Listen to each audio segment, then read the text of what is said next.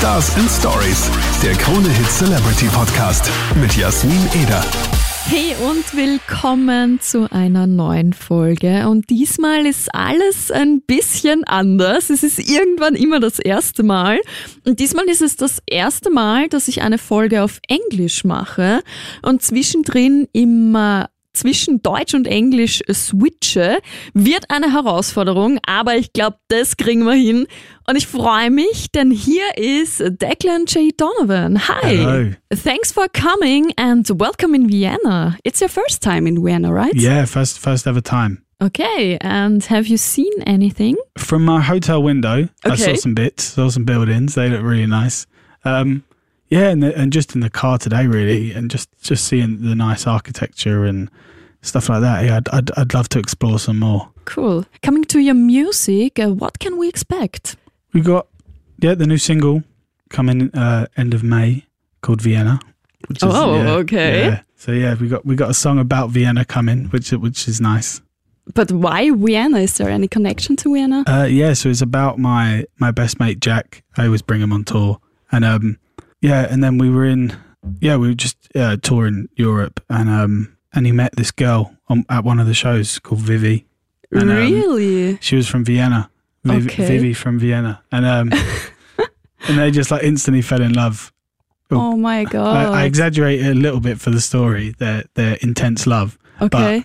yeah, they they were kind of infatuated infatuated with each other a bit, and um yeah, and then they spent the whole night together. Not not like that, but just at the show, Mhm. and um yeah, and then uh she yeah she was from Vienna, so Yeah. I thought I'd write a song about it, and then yeah, so then and then we got the song Vienna out of it. What a cute Yeah, story. it's a good story. Okay, ähm, für dich, Declan J. Donovan, äh, war noch nie in Wien, hat äh, aber auf einer Tour mal äh, seinen Freund mitgebracht, Jack, und der hat äh, dort ein Mädchen kennengelernt namens Vivi und sie ist von Wien und seine neue Single wird dann äh, von dieser Love Story quasi erzählen und auch von Wien erzählen und das Musikvideo wird auch in Wien stattfinden. Really cool.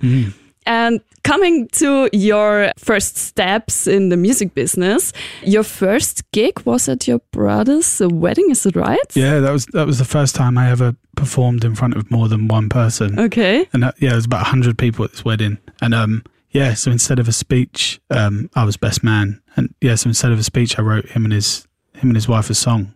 Oh, okay. So very private. Yeah, yeah, it was. I was so scared. I, I just remember being so nervous I on the feel day. you. Yeah, like, I, I didn't, I didn't eat or drink all day, and then just like almost passed out when whilst performing. So- and uh, yeah, but it's just it's, it was a story about they've been together since they were teenagers, and now they're in their thirties with Yeah. a little boy and um yeah and then everyone everyone from the the wedding wanted this song and i was like oh that means i have to record it now and and put it up online so yeah one of one of my friends from uh, college recorded it and then put it on soundcloud Really cool. Mm. And then everything happened. yeah and then it all just kind of went a bit mental and had like a few hundred thousand plays within the within the first few weeks and Unbelievable. yeah Wow. Er hat ähm, das erste Mal bei der Hochzeit seines Bruders gespielt, hat da einen eigenen Song für äh, seinen Bruder und seine jetzt Frau geschrieben. Die sind schon zusammen seit Teenagerzeiten und plötzlich wollte jeder auf der Hochzeit diesen Song haben. Dann hat er das aufgenommen mit einem Freund vom College und hat das auf äh, Soundcloud online gestellt und dann ist es eskaliert und jetzt kennen wir ihn mit pieces.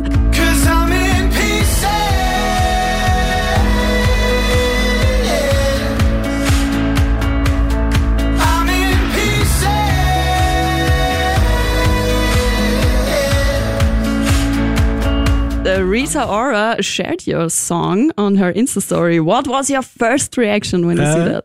But yeah, one of my one of my mates' girlfriends, she she texted me in the morning and was like, Rita Ora is listening to your song on her Instagram story, and I was like, yeah, whatever. I'm, I'm gonna go back to sleep. Like, Really? yeah, you like- said whatever? no, I was like, I was like, that's not true. Like, I was like, I'm not even gonna believe you. And, and then when I did wake up, I, was, I checked it. I was like, oh wow, she actually is listening to my song, and it was yeah, it was pretty insane. really cool.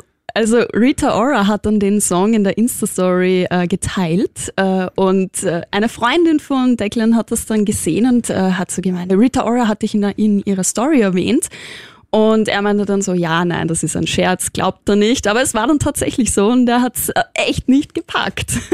Your song Pieces uh, is so popular. What does Pieces mean to you? Um, yeah, it's a song kind of for my friend who was going through a bit of a hard time, and uh, yeah, we just spent the night like kind of talking in his car about all of his all of his problems that he was going through, and I, d- I didn't know he was going through any of these problems.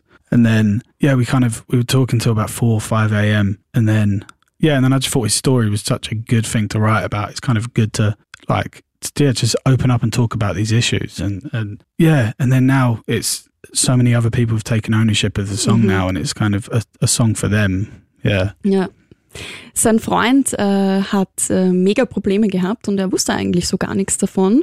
Und dann haben sie einen langen Car-Trip gehabt, wo sie dann drüber gesprochen haben. Und so ist, ist dieser Song Pieces äh, entstanden. Und da ist es auch quasi so ein bisschen verarbeitet worden. Und jetzt ist es auch ein Song für Leute, die halt auch gewisse Troubles haben und, und vielleicht über die nicht so reden wollen. And uh, now, uh, what about uh, fangirls? Do you have fangirls? Yeah, like there's there's there's quite a few. Like uh, when I was in, I, I still find it insane that there's yeah, like just proper fangirls. And uh, I was in I was in Amsterdam once play, playing a show with Freya Ridings, and um and this this girl came up to me after the show and was like, "I'm gonna get a tattoo, A tattoo. a tattoo, yeah, Okay. of something that you've written." And I was like, "My handwriting is awful.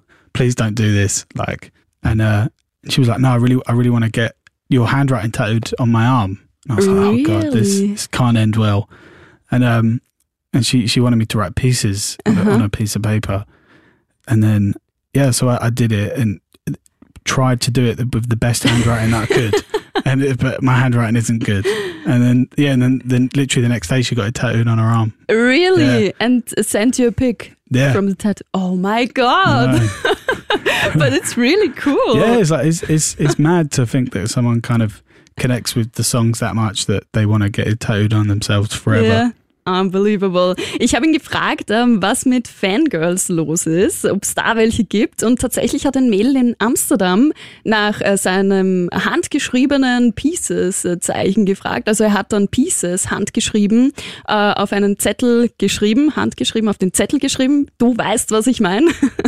Und das Mädel hat sich das dann wirklich tätowieren lassen und hat ihm dann sogar ein Foto davon geschickt. Und jetzt hat sie für immer die Handschrift von Declan auf. Uh, where uh, is the tattoo? Uh, it's on her arm, on her forearm there. Ah, Yeah. okay. Und jetzt hat sie es so am äh, Unterarm quasi. Äh, innen hat sie jetzt Pieces stehen. Richtig cool.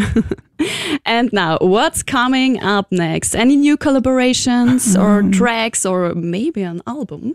Hope, yeah, but the, I think the al- the album's definitely getting written at the moment. We've got we've got a few songs ready, and um, yeah, I think Vienna, the single, is coming Yeah. next. That should that should be end of May, and then yeah, hopefully a few more songs, Cool, but before the end of the year. cool. I'm really excited about it. Cool. Also ich habe ihn gefragt, was so in nächster Zeit alles ansteht, ob er vielleicht mit einem anderen Künstler zusammenarbeitet oder ob es neue Tracks gibt. Wir haben es ja schon angesprochen, Vienna, seine neue Single, die kommt bald.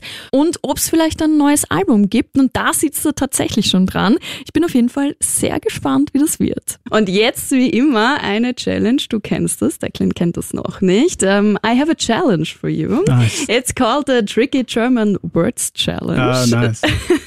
So I have uh, really weird German words. I will uh, tell you the German word.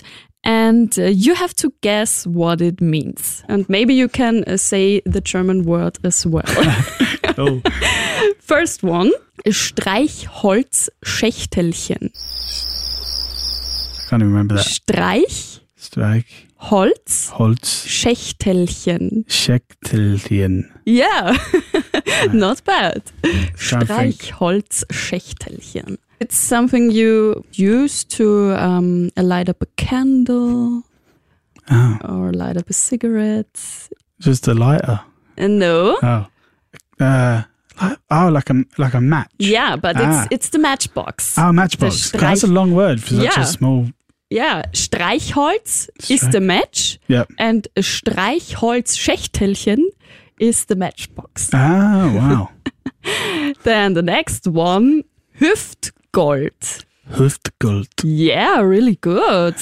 It's something um, on the body. Some women are not uh, good with Hüftgold. Hüftgold.